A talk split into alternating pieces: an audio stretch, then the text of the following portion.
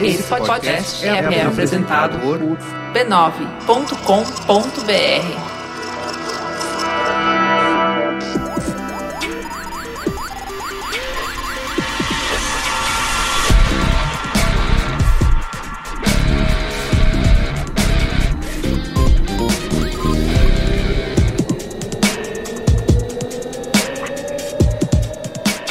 Olá, eu sou o Carlos Merigo, esse é o Braincast número 174. Estou aqui hoje com Cristiano Dias Boa noite, internet. Boa noite, Brasil. e Gustavo Mafra E aí, beleza? para falarmos do poderoso chefão das animações. Que é melhor que o poderoso chefão, aliás, porque os três filmes são bons, né? E- Tem o Alpatino gritando. É, o, o- o- eu gosto do Poderoso Chefão 3, mas não é. Mas Toy Story 3 é o melhor filme dos três. Vamos falar daquele que tem o melhor filme 3 da história do cinema. É Isso, pode ser. Duro de matar? eu gosto de Duro de Matar 3, é Porra, é excelente. fantástico Nova York. É muito excelente. É, com Jeremy Irons, né, de... De vilão. De vilão. Vamos falar da trilogia Toy Story, que esse agora, dia 22, no último dia. E o, 22... e o Samuel Jackson de sidekick. É verdade, caralho! Boa, boa lembrança.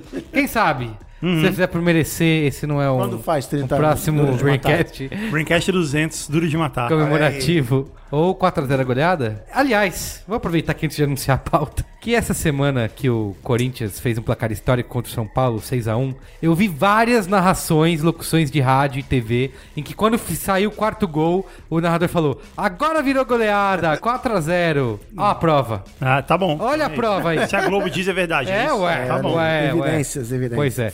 É, E vamos falar hoje então de Toy Story, que completou 20 anos de lançamento. Foi no dia 22 de novembro de Pô, 1995. que bom, eu achava que era 30, então não me, Não, não me 20, sentindo só tão 20. velho assim. Por enquanto, só 20. Ele mudou a história do cinema e da humanidade, certo? Olha aí. Mas antes disso, olha lá. eu queria só avisar antes, vocês ouvintes, como eu, amantes de Toy Story, que é um cinema incrível, que o Guga é um hater. Ele está aqui hoje Eu não sou um hater, eu acho um filme ótimo Ele pra está- bebês.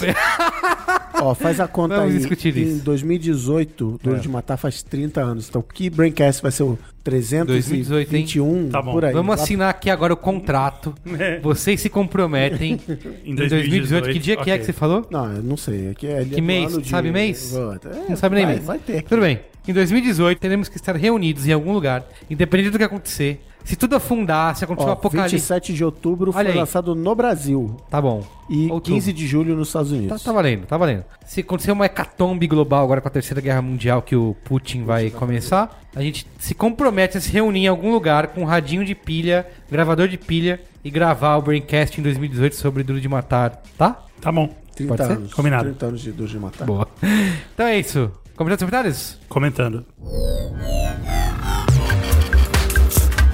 Comentando os comentários.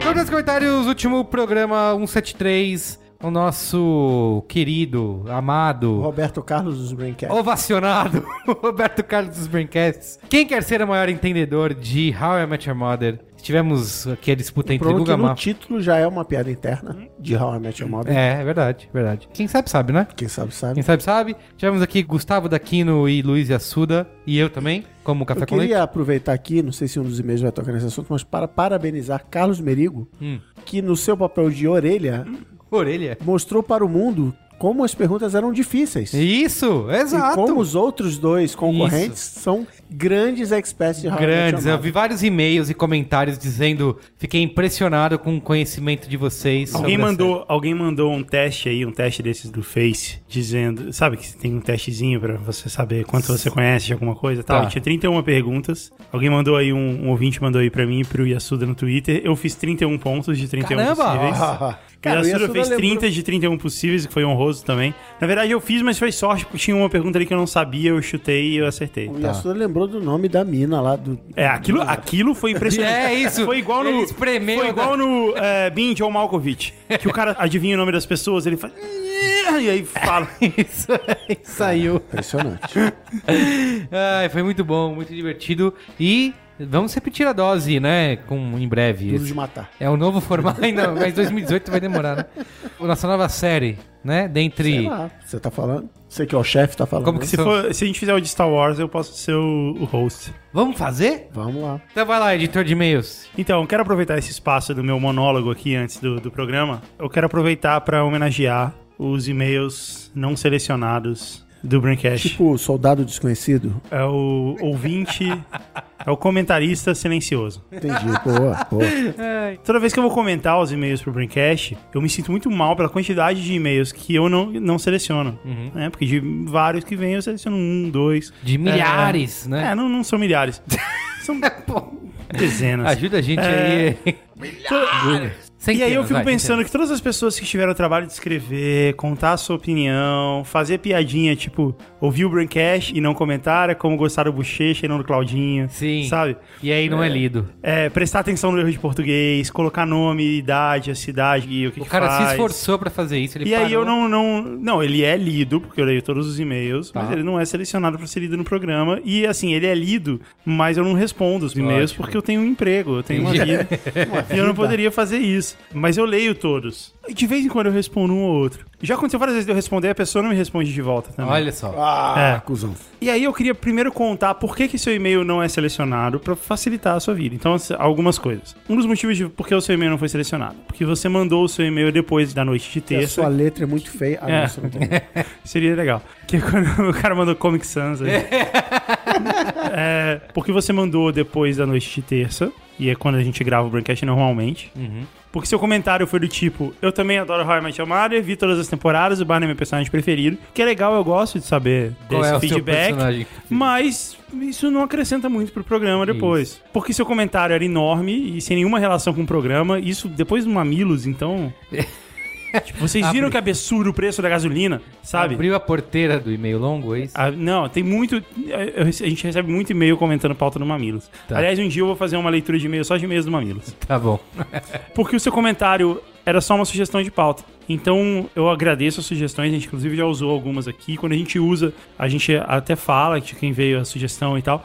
Mas não faz sentido eu ler no programa a sugestão de pauta. Tem também comentários que eu não seleciono porque eles são agressivos e infantis. Tem, tem tido bastante até. Dá um exemplo de agre- o que é ser agressivo infantil. Putz, tem comentário que vem xingando, tem comentário que. I Met Your Mother é uma É. merda, vocês não deveriam... É, tem umas o cara que coisas mandou assim. como é que é a pior série. Não, isso tudo bem, é o direito do cara achar o, a pior série, ok. Mas Mas, não manda o comentário. ser agressivo e infantil, aí não, né? Tá bom. Ser agressivo infantil, não seja. E assim, mas o, o pior motivo pro seu comentário não ser escolhido, porque tinha um, o seu comentário era bom, ele cumpriu com todos os requisitos, mas tinha uns três que eram melhores. Tá. E acontece também. Já aconteceu algumas vezes que eu tive que deixar bons comentários de fora. Aliás, hoje mesmo, agora, antes da gente gravar, eu acabei de cortar dois e coloquei um outro que tava mais legal. É verdade, estamos de prova É. aqui. E é bom lembrar que quem tá escrevendo e-mail pro Mamilos, que o e-mail do Braincast é braincast.b9.com.br. E pro Mamilos é mamilos.b9.com.br. Não, não, você pode escrever sobre pauta no Mamilos, sobre braincast.b9.br. Pode. E escreva também sobre o Braincast para mamilos.b9.br. Vai ser legal. É, isso aí. Eu quero fazer então uma homenagem a todos os heróis silenciosos, declamando aqui o nome de todas as pessoas que escreveram nos Nossa. últimos meses. Entendeu? Tipo um memorial aí. Que a gente vai fazer com a fita acelerada. e aí, se você não entender, você vai lá e. Diminui o... Diminui. Tá bom. Então eu vou gravar aqui, vocês podem ficar lendo o, o seu, o O seu Facebook celular, agora enquanto isso. Tá bom. Ou vocês podem comentar aqui depois os nomes, que tem uns nomes que são muito bonitos. Matheus Araújo Botelho, Otávio Lolédio, podcast.com, Gustavo Almeida, Jéssica Nara Teixeira, Mauro Segura, Débora Roriushi, William, William com U, o William, Gomes Torres, Murilo Prestes, Adilson Teixeira, Fernandes Luciano, ICG, Breno Damascena, X Machado X de e-mail. O Breno Damascena a gente lembra, A gente lembra dele, sim. Foi o, cara que fez o... Sim, foi, aventura. né? De Lobo, Daniel Spakoff, Rodrigo Zuanassi, Elisa Kruger Ártico, Elisa Kruger Ártico, outra vez mandou dois e-mails seguidos, Leonardo do Schreier, Daniel Goldenstein, Josué de Matos, Ruca Souza, José Mauro, também mandou dois e-mails, Renan Silva, Renan Silva escreve hora, Guilherme Bom, Bruno Lima, Rodolfo Soares, Pedro Ribeiro, Pedro Ribeiro de Carvalho, Alan Nosch, Renan Silva, Renan Silva, Éder Costa, Carlos Luiz, Miguel Dias Simões, Mauro Alexandrowitsky, Matheus Henrique, Bruno Martins, Pedro Ribas, Paulo HP da Silva, Cecília Beleza Lobo, sério mesmo, Eduardo Coutinho, Natália Minkov Costa, Ícaro Bezerra, Thiago Mascarenhas Brandão, Marcos Faleiro, Daniel Salles Araújo, nosso amigo Daniel, Renan Silva, Heraldo Machado, Cleide Azevedo, Cristiano Silva, Pedro Ribeiro de Carvalho, Vinícius Montezano dos S,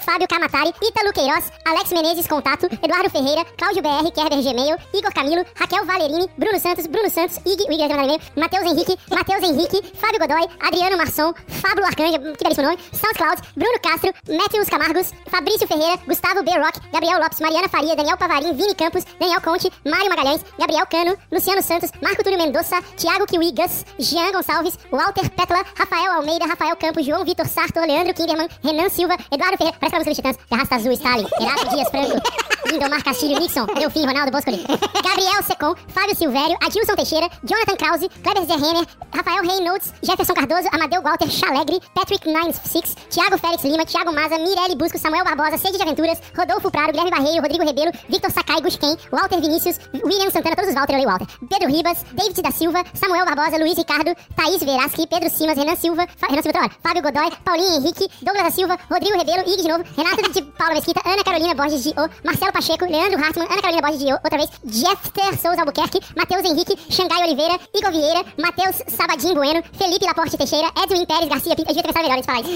Israel Lemos, Acácia de Almeida, Bruno Bernardo, Lohan dos Santos Machado, caralho, tem uma caralhada, hein? Leal, Aline Cristina, Pedro Ribeiro, Pedro Ribeiro Carvalho, Gia Carlos Cipolla, Mônica Souza, Claudinei Loureiro, Vitória Esteves, Vitor Chagas, Cybert, Brack Marcas, Jonathan Krause outra vez, Marcelo de Assis, Gabriel Campanini, Brena Santos, José A. Beruti, Matheus Antônio, Eduardo Almeida, Márcia Brandão Carvalho, Paulo Macan, Amadeu Walter Chalegre outra vez, Felipe Furtado, Rafael Alves, Marco Túlio Mendonça, Aurélio Soares, Marcos Marcelo Ramos, o Ederson Voigt, Unicamp Meio Administrativo, Pedro Silmas, Guilherme Rito, Fernandes Marques, Pause Rangel, Edgar Santos. É isso. Nossa, hein? Mas eu queria protestar e dizer que vários dos e-mails, do- vários dos nomes que você leu aí, É porque eu não ia ficar separando o que eu li ou não li. Né? é, já tiveram e-mails lidos aqui, tipo o Fábulo, por exemplo. Fábulo, fabuloso. Pô, Como, se- como vai ser? Ah. O Gustavo B. Rock B-Rock. também já teve e-mail lido aqui. Sim, o Renan Silva também já teve. Então, Mas é que eu não ia ficar separando quem eu li e quem eu não li. O fato é que agora eu li o nome de todo mundo que escreveu nos últimos, sei lá, dois meses, três meses. Ó, Jéssica Nayara Teixeira. Olá, pessoal do B9, tudo bem? Como sei que o Guga, o nosso ilustre editor de e-mail, não curte muito os enormes e-mails criativos enviados pelos milhares de ouvintes, serei o mais breve possível. Era uma vez... Não, esquece. Meu nome é Jéssica, moro em Bebedouro, São Paulo. Sou estudante de administração de empresas e frustrada com a escolha, pois comunicação, especificamente a publicidade, é a minha maior paixão. Bem, dores de cotovelo à parte, estudo ADM, pelo sonho de me especializar em marketing, e dizem que eu preciso dessa tal visão mercadológica. Pois bem, como sugestão de pauta, peço um profissão analista de marketing ou um conselho não bullying do Guga sobre em quais áreas um profissional de administração pode se especializar, o mais próximo possível da publicidade. PS, nutro um amor platônico pelo Yasuda e adoro os braincasts quando ele está. Tá, cara, tá vendo? Eu tô falando. Tudo se encaixa. Ele aqui. atrai. Abraço a todos e continuem com esse conteúdo de qualidade que vocês entregam sempre. Adoro vocês. Ela me pediu aqui um, um conselho não bullying. Foi legal que foi não bullying, porque senão Seria bullying. é. Então, antes de tudo, eu quero dizer que em relação ao amor dela pelo Yasuda, ela precisa entrar na fila, que tá longa. Não fala assim, não fala assim. Vocês falaram no Braincast de planejamento que não precisa ser publicitário para ser um planejador. Isso. Então tá aqui a primeira dica: você pode se formar em administração e ainda assim ir trabalhar na publicidade sem você ter formação na área. Aliás, eu mesmo não tenho se formado em jornalismo e letras, não me formei em publicidade. Então, na verdade, você pode simplesmente sair e trabalhar. Você pode ir trabalhar na publicidade agora. Publicidade, cara, eu diria, eu não sei se é a mais. O que eu acho que vai ser um pouco difícil vai ser trabalhar em publicidade em bebedouro. é verdade, é Acho que verdade. só preocupação. Não é tanta área, mas a sua É. residência. Não, É, vai saber, talvez, não. talvez Agências locais, agências não, que atendem o mercado. Bebedouro. Bebedouro é Mas bem Fora o bebedouro lá de específico. trabalho. Porque assim, é certo dizer, vocês vão, vocês podem me Talvez em corrigir, Franca, Ribeirão Preto, Campinas, que, a, certamente. que a publicidade é uma das áreas mais democráticas. Não sei se é das mais, mas é bem Porque assim, eu sei que todo mundo fala, quando eu comecei na área, estudar e tal, todo mundo fala, ah, pra você trabalhar em uma grande agência, você tem que ter QI, e senão você não entra e tal. E assim, eu nunca tive QI na vida, e uma coisa que eu acho legal A de, gente sabe. de trabalhar em área de publicidade Toda, toda terça. é que assim, você pode ser de qualquer outra área, você pode ter estudado outras coisas, você pode ter feito qualquer faculdade. É óbvio que você fazer uma boa faculdade reconhecida, quando o cara olhar no seu currículo, De isso pode publicidade, de sim, publicidade, isso sim, pode é contar. legal. Mas não necessariamente é por causa disso, sabe? Você pode ter estudado outra coisa. Vários dos caras que eu conheci no, no trabalho, que era diretor de criação, VP de criação, Ah. etc., eram pessoas que estudaram outras áreas. Um fez psicologia, É. outro fez, Psicologia lá... é uma boa área, aliás. É, então... É, eu acho que ela, você pode continuar estudando administração se formar, que inclusive vai tirar uma boa formação no ramo de negócios, o que vai fazer uma boa diferença também na sua carreira. Agora, para trabalhar numa agência de publicidade, você pode ler, você pode estudar, você não precisa ter de fato a formação, É. mas Posso eu vou, eu falar vou- eu vou dar a dica, eu vou dar o meu qual é a boa eterno da publicidade. Leia Sim. os livros do David Ogilvy, Tá. que é o maior e- que publicitário que você já existiu. que- Kotler, aí eu ia... Não, E me você zoar. tem que entrar, e eu falo isso na condição de também pessoa que trabalha com publicidade sem ser formado, sem ter diploma de publicidade, é você entrar com a humildade de saber que você não sabe e que você precisa aprender. É. Porque também tem os caras que entram com e sem diploma, sai da faculdade e já quer ser diretor. Não, Isso. porque eu. Ah, eu que entendo pra caramba, eu sou, eu sou um. A- É. Eu era assim. Então. Eu achava é, que sabia pra caralho. tem, existe técnica na publicidade, existe ferramentas, existe, principalmente a gente fez programa de planejamento. Tem pesquisa, tem estatística, tem Sim. isso, tem aquilo. Sim. E você tem que saber isso. E então você tem a humildade de entender que você vai precisar aprender aquilo, seja lendo o livro, É, o que eu quis dizer seja é- ouvindo seu chefe falar Isso e aí. tal. O que eu quis dizer é, considerando a situação que ela tá agora, que ela é só estudante, é óbvio que ela vai aprender muito, principalmente estagiando e tal. Mas se formar em administração para trabalhar em publicidade é bom. É. É, uma, é um bom, é, é uma boa Posso falar, formação. sabe- E ela pode, enquanto ela ainda está estudando, enquanto ela ainda não está trabalhando, ela pode aprender essas coisas lendo livros, Você sabe me pesquisando. dizer no que, que a mamileira Juliana Valauer, que é planejamento em uma agência de publicidade, se formou? A Ju, Isso. no que que ela se formou? É, como chama? Ela se formou aqui ou no Rio Grande do Sul. No Rio Grande do Sul. É, Eu digo pra você, Ah, em administração. olha aí. olha aí, Viu? Era Tá uma aí. pergunta Tá vendo? óbvia. Tá vendo? Então essa resposta podia ter sido muito mais curta. Eu vou ler aqui o e-mail do John Milton, 29 anos, psicólogo, nascido na Rússia brasileira. Qual é a Rússia brasileira? Curitiba? Curitiba. Mas morando na cidade do futuro do passado. Brasília. Brasília. Ele falou aqui, valeu, Google, pela melhor definição de Brasília possível. Respect. Olá, Braincasters. Saudoso Marom. É, in- É, in memória. em memória. Inicialmente, parabéns para o Merigo pelo seu magnífico desempenho nesse show do milhão da família B9. Parabéns, foi campeão, inclusive. Obrigado. Muito divertido o episódio e recomendo que repitam o formato para outros temas. Já discutimos isso aqui. Mas redijo este e-mail para falar do final de How I Met Your Mother, que foi comentado muito brevemente ao final do programa. Esse foi o e-mail que chegou agora e eu deletei outros dois para ler. ele. Que a gente demorou É, pra. Então eu tô com a expectativa lá Ah. no alto, achando que... Não, é legal, olha, você vai ver. Eu compreendo perfeitamente a volta toda que o Ted fez para contar para seus filhos que iria convidar a tia Robin para sair, pois vivia algo parecido em casa. Tá bom pra você já? Caramba. É. Minha mãe faleceu quando eu tinha 14 anos. Atualmente estou com 29, mas essa informação não vale de nada, a não ser para estatística de ouvintes. Mas ela esteve em tratamentos desde meus 8 anos de idade. Quando ela veio a falecer, restou meu pai com três filhos em idade sexualmente ativa. Cara, que desprendimento falar do próprio pai dessa maneira, né? Com o passar do tempo, depois do período de aceitação e superação do luto, meu pai começou a apresentar para nós amigas. Me... É o filho do Yasuda. Me lembro claramente minha indignação adolescente próximo dos meus 17 anos. Caralho, meu pai pega mais mulher do que eu. Certamente é o filho do Yasuda. How I Met Your Mother é a história de um pai querendo retomar a vida. Acredito que Ted amou a mãe, muito mais legal chamar de mãe que de Tracy, mas essa relação teve um fim. Ted estava reacendendo aquele amor contido há muito tempo em seu interior, mas para isso ele precisava da aceitação dos filhos. Se para um filho já é difícil ir contar para os pais quando está namorando pela primeira vez, imagina quanto deve ser difícil para um pai contar pela primeira vez que está namorando para os filhos. Será que eles entenderão? Será que eles acharão que eu nunca amei a mãe deles? Será que os meus filhos aceitarão outra pessoa do meu lado? Essas devem ser algumas questões que angustiam um pai nessa situação. Meu pai resolveu ir apresentando amigas e amigas. O Ted contou histórias e histórias sobre a tia Robin, para fazer o terreno para fazer a grande questão para os filhos. Então, filhos, vocês dão permissão para o seu velho seguir a vida? How I Met Your Mother não é a história de Ted e Robin, vai além disso, é a representação da vida como ela é. Fica aí uma referência para Nelson Rodrigues. Quem sabe até uma representação arquetípica de uma estrutura social. Parabéns, parabéns. Para, que e-mail, cara. Para de palma aí, por favor. Parabéns. Irretocável.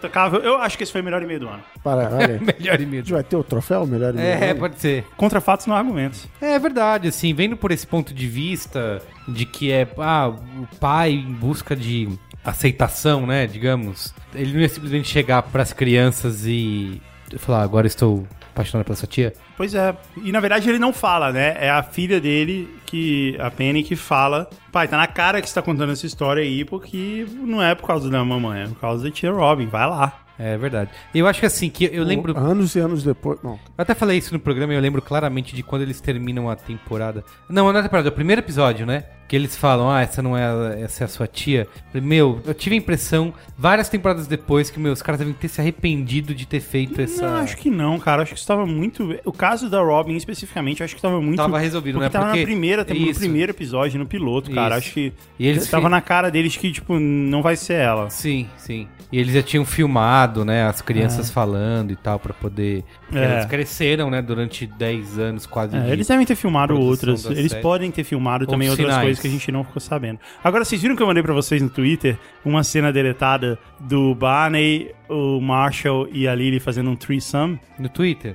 Ah, o Facebook, no. Não, tu- mano, não- não o Cris Dias no Twitter? Tem, pra o- tem episódio do cinturão que o, o Ted vai pra cama com duas mulheres. Isso é cena deletada? Não, teve esse episódio e aí ele tá com a chance disso acontecer e o Barney fala, putz, você vai ganhar o cinturão, que foi um negócio que eles inventaram lá atrás, que o primeiro deles que conseguisse fazer isso ia ganhar o cinturão. E aí tem uma cena que ele tá nervosíssimo porque isso vai acontecer, e aí ele tá no quarto, no quarto dele, aonde estão escondidos no quarto dele o Barney, o Marshall e a Lily. E aí eles dão um, um prep speech ali pro Ted, de vai lá, vai dar certo, você vai conseguir e tudo mais. E aí ele fala assim, beleza, vou lá, eu vou lá conseguir meu cinturão. E ele sai. E nisso, o Barney e a Lily começam a se beijar. E aí depois o Barney bizarro. e o Marshall começam a se beijar. E aí a cena acaba. e aí eu falei, a Lily foi a primeira a ganhar o cinturão. Entendi. Olha aí. Caramba, velho. Tá bom. É isso? É isso. Uma pauta? Pauta.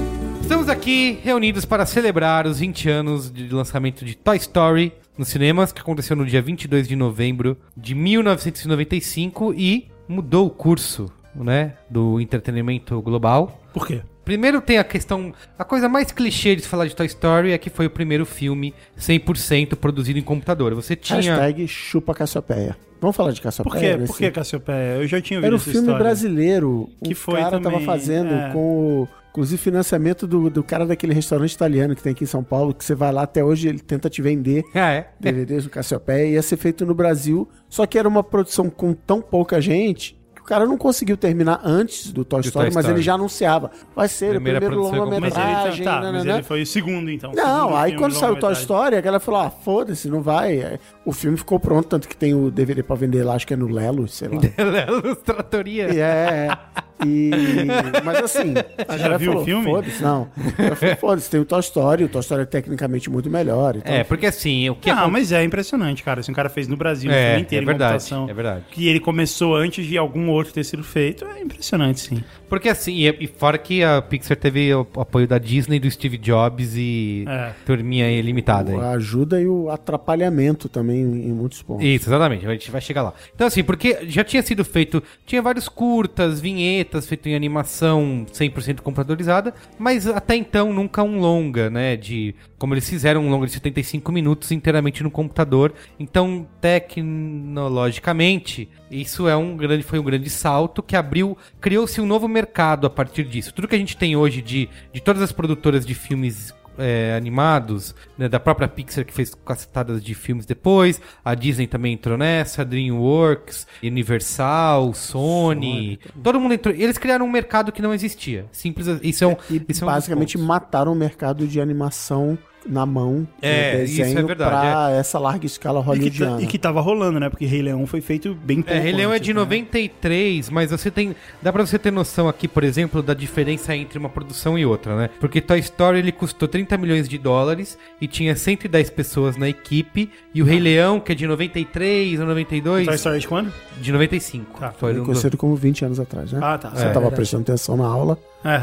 É, o Rei Leão, tipo, um ano antes, vai. Dois anos antes no máximo, custou 15 milhões é, a mais e tinha 800 pessoas na produção. E Então, foi uma você- superprodução, ganhou o Oscar. Quer dizer, existia de fato um O mercado. Rei Leão, né? Existia um mercado ativo Isso, de animações é, é. feitas no, no É, Brasil. mas, Isso. mas, Depois assim, de- Era um mercado. A Disney estava em crise e essa geração do Rei Leão que começou com a Pequena Sereia deu um gás. Só com a Pequena Sereia aí? A Pequena Sereia é a Carlota Joaquina da animação.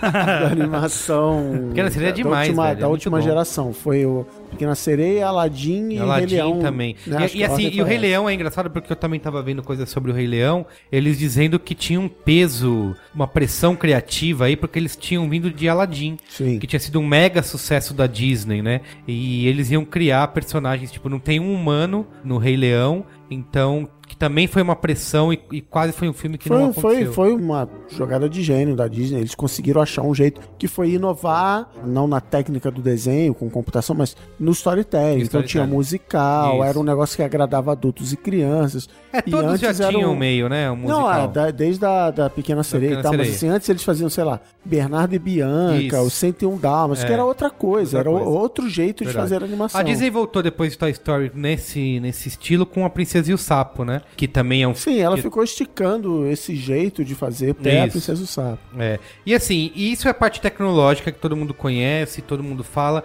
e criou-se esse novo mercado que existe hoje E que de. inclusive di- dificultou a vida do Toy Story, que os caras da Disney viraram e falaram: Cara, a gente fez o Rei Leão, cara. Você tá virando pra mim aqui e dizendo que você entende de fazer animação melhor do que eu. Isso é um bom ponto, porque assim, os caras da Pixar, eles não eram cineastas, eles não entendiam nada de cinema, de storytelling, de narrativa, eles eram caras técnicos, né? E eles foram fazendo a coisa meio na. Assim, vamos fazendo aqui, vamos ver no que dá. Tanto que deu merda, eles chegaram a apresentar pra Disney e ah, o Katzenberg, lá, como que é o, nome, o primeiro nome é, dele? Katzenberg. Jeffrey, né? Jeffrey Katzenberg. Ele assistiu as prévias, os storyboards, e falou: Meu, isso é horrível, isso não, não dá pra fazer nada. Os caras tiveram que voltar atrás e refazer. Então, foi um trabalho demorado, né? Foi um trabalho em que eles tiveram também essa pressão de aprender fazendo, né? Não, não saiu do nada, É, a, foi a Pixar nasceu como uma divisão de efeitos especiais da Lucasfilm, começou a desenvolver tecnologia, para pagar as contas começou a fazer comercial de TV. Isso. Aí, nessa de fazer comercial de TV, começou a fazer curta-metragem. Nesse meio do caminho, saiu da Lucasfilm, foi comprada pelo Steve Jobs, que estava se reinventando. E aí entraram nessa, não, vamos fazer longa-metragem, vamos fazer longa-metragem. Mas aí você falou, é uma empresa de caras, sei lá, do MIT, de Isso. Stanford e tal. É. E o John Lasseter, que é um, era um ex-funcionário, né, recém-saído da Disney, porque ele queria usar tecnologia e os caras da Disney, não, Não pô, queriam. cara, acho que, pô, me parece uma boa ideia, mas, cara, a gente aqui é Disney, a gente Isso. faz, né. E um- eles vendiam, inclusive, porque assim, tinha um tempo de aprendizado, é, eles, o software que eles criaram e tudo, que assim, ele era uma coisa bem diferente, porque tem toda um- uma maneira de usar uma técnica diferente, mas eles falavam, um cara que é animador, um cara que já fez desenho à mão, já fez uma animação desenhando de verdade, ele vai precisar ter um tempo de aprendizado, mas é muito curto. Porque, sei lá, ele vai levar uma semana mexendo no programa e ele vai aprender a usar isso. Falou assim, ah, o jeito de fazer é diferente, mas o cara que já domina o storytelling da coisa, ele vai poder. É, e agora passa a ter liberdade. A própria Disney já tinha usado computação gráfica em cenários. Na Bela e a Fera, acho que tem a Bela e a Fera no meio dessa conta aí, acho que a Bela e a Fera é antes do Rei Leão, mas pouco importa. A Bela e a Fera já tinha uma cena no final onde eles dançam a Bela e a Fera e o salão ele é 3D. Por quê? Pra câmera poder ficar girando em Isso. volta do casal e tal. É. Perspectiva em desenho animado, câmera se movendo em desenho animado sempre foi um problema. É. Sempre ficou meio zoado assim pela alimentação do desenho. Eles falaram que, assim, que eles podiam filmar cenas de ação como um diretor de ação. Isso. Tipo, de botar a câmera em qualquer lugar, de realmente criar uma cena tem os cenários, tem os personagens, posiciona, e aí você vai decidir onde você vai colocar a câmera, que é como um diretor de live action faria. Porque a Disney, ainda vivia na época, e é uma. né, eu já ouvi isso quando fui tomar um café com ele. Não. No livro do Ed Catmull fala isso, eu já vi entrevistas de outros caras falando isso. A Disney vivia o que tem muita gente tentando jogar nas costas da Apple hoje em dia, que é o que o Walt Disney faria. Né? E isso na Disney na época gerava muito assim. Não, o Walt Disney jamais usaria compu- computador, ele jamais usaria. Só que o que esses caras contam é que é uma interpretação errada. É que, tipo assim, na verdade, os caras não estavam tentando imaginar o que o Walt Disney faria. Que o Walt Disney era um, era um entusiasta da tecnologia, ele Isso, inventou verdade. os Imagineers e tal. Mas os caras estavam tentando viver no mundo do Walt Disney, de 1950, 60, 70. E aí eram contra qualquer inovação tecnológica. E aí a Pixar virou e falou: não, então tá, então a gente vai fazer. Mas um negócio muito importante da Disney e que no Toy Story fica super claro é que a tecnologia é só uma ferramenta, é só um Isso. pincel. Muito bem. O Toy Story não tem. Quando se pensava em filmes, e naquela época tinha muita animação, desenho animado da Xuxa e tal, quando tinha computação era assim: é, são seres que vivem dentro do computador. Uhum. Uma galera do fliperama. Cara, Toy Story, assim, tem macetes, assim, é mais fácil você animar um brinquedo do que um ser humano. Então tá. Isso, isso. Mas assim, lá, sei lá, com 20 minutos de filme, você, Você esquece, que isso. aquilo é computação Exatamente. gráfica. Isso, é isso que é o ponto que eu queria chegar. Que os próprios caras da Pixar, a gente considera tudo isso de, da tecnologia e todo mundo fala disso. Mas eles próprios consideram a tecnologia uma coisa secundária. Porque eles mudaram outras coisas na maneira de se fazer animação. Porque até então a animação é isso que você falou. Era conto de fadas, tinha que ter números musicais, tinha que ter um grande vilão a ser vencido. Eram histórias essencialmente infantis. E Toy Story acabou com isso, né? Porque você não. A música, ela tem, obviamente, tem músicas que ficaram super famosas e foram, inclusive, E indicadas tinha, ao e tinha Oscar. coisa que o Toy Story Randy também Newman. seguiu. Tem que virar brinquedo depois, tem que virar brinquedo na Disney, Ah, tem que sim, virar sim. tal. A merca- parte mercadológica, É, eles não foram eles mudaram só algumas coisas. Isso, mas eu digo assim, a parte de, de storytelling, eles mudaram isso, assim, de apresentar uma história que a música, ela não era. Os personagens não cantam essa música, Isso. ela serve pra transmitir um sentimento que tá dentro do filme. Uma história original, não era baseada num contos de fadas. E principalmente é provar que é possível você entreter público infantil e adulto ao mesmo tempo, né? Porque se você for assistir um filme, eu acho que Rei Leão não se encaixa muito Não, mas então, nisso, eu acho que mas- essa geração nova, entre aspas, né, nova então, da Disney, Pequena Sereia, Bela e a Fera, Aladdin, Rei Leão, e depois vieram outros com não tanto sucesso, eles se preocupavam com isso. Eles foram pelo caminho Broadway, que você tá falando da música. Isso. Eles chamaram dois caras da Broadway, Exatamente. falaram, vamos fazer filme, e funcionou. Houve um apelo em cima daquilo. Mas é, eu acho que, na verdade, e é no fim das contas o livro que tá aqui na minha frente, o Criatividade é do Ed Catmull, que já demos em Qual é a Boa, Isso. Porque assim, depois do Toy Story, depois da Pixar, já tem aí 20 anos. Você já deu a lista aí. A Fox, a Sony, a, a, Universal, DreamWorks. Universal, todo mundo faz animação. Cara, não é Pixar. Não tem o jeito. Não e tem. eu acho que muito disso se deve ao processo de trabalho que a Pixar estabeleceu, que o livro do Ed Catmull é basicamente descrevendo esse processo de trabalho, onde os caras têm uma qualidade de trabalho que ninguém conseguiu. Por quê? Porque nos outros estúdios, inclusive a própria Disney, o fim do livro dele é e aí a Pixar foi um sucesso, a Disney Animation estava indo pro saco, eu e o John Lester fomos lá e salvamos a Disney Animation com o Frozen, por exemplo, que tá aí agora. Até hoje, já tem, sei lá, dois, três anos, lá em casa a garotada continua cantando Em Frozen direto.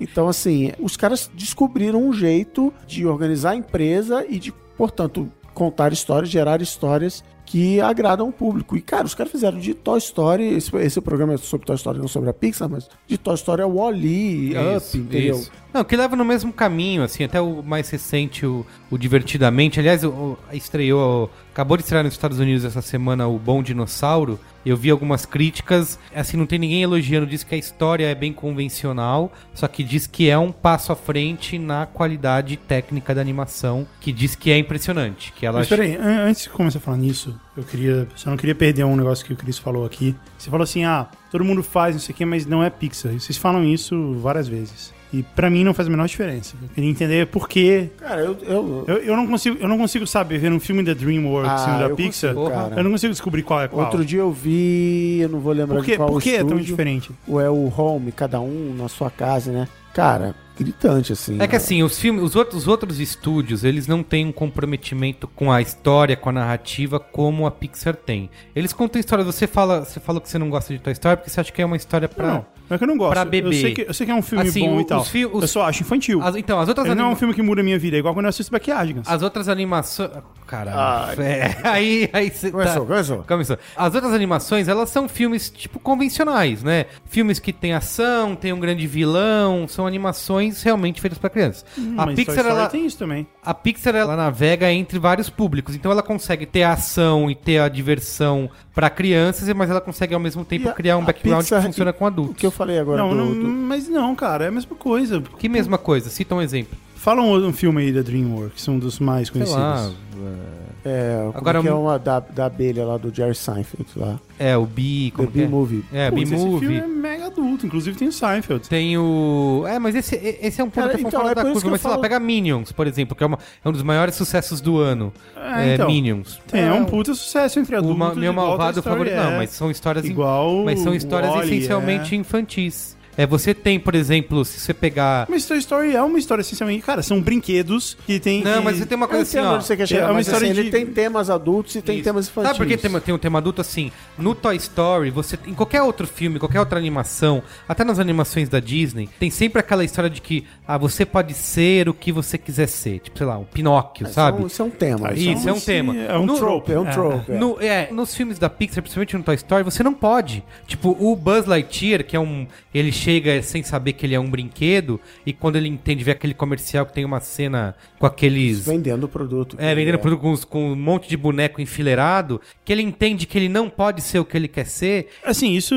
Cara, a gente tá todo mundo interrompendo essas cenas uns dos outros. É. aqui. Mas isso aí que você falou não é sobre o que ele não quer ser. No fim, eles são amigos de verdade. No fim, é sobre um. O primeiro filme é sobre um cara se sentir substituído. Exatamente. É como o líder da turma Tudo e bem, assim. mas que é eu- sobre isso. Não é sobre querer ser alguma coisa Não, não mas poder ele- ser. mas ele é um- Isso é um negócio que acontece pequenininho, Pequenininho filme. nada, isso é essencial pro decorrer do filme. Os filmes da Pixar conseguem trazer problemas humanos com um nível de detalhe, um nível de densidade maior do que a média. Meu malvado favorito, eu adoro meu malvado favorito. É um bom filme não Pixar, assim. Mas se pegar a média dos filmes, por exemplo, Shrek, que é um grande sucesso, e de novo eu vejo me Isso, divirto. boa, Shrek. Shrek é um monte, é um Family Guy, ele é um monte de piadinha, Isso, gags. zoando, gags, zoando. Na boa, você não se emociona. é, né, você não se fadas. emociona com nenhum desses filmes que o Chris tá falando. Enquanto Toy Story 3, ele é conhecido e é- todo mundo comenta e faz até piada com isso de ser um filme que você chora o tempo todo. Ainda mais quem se relacionou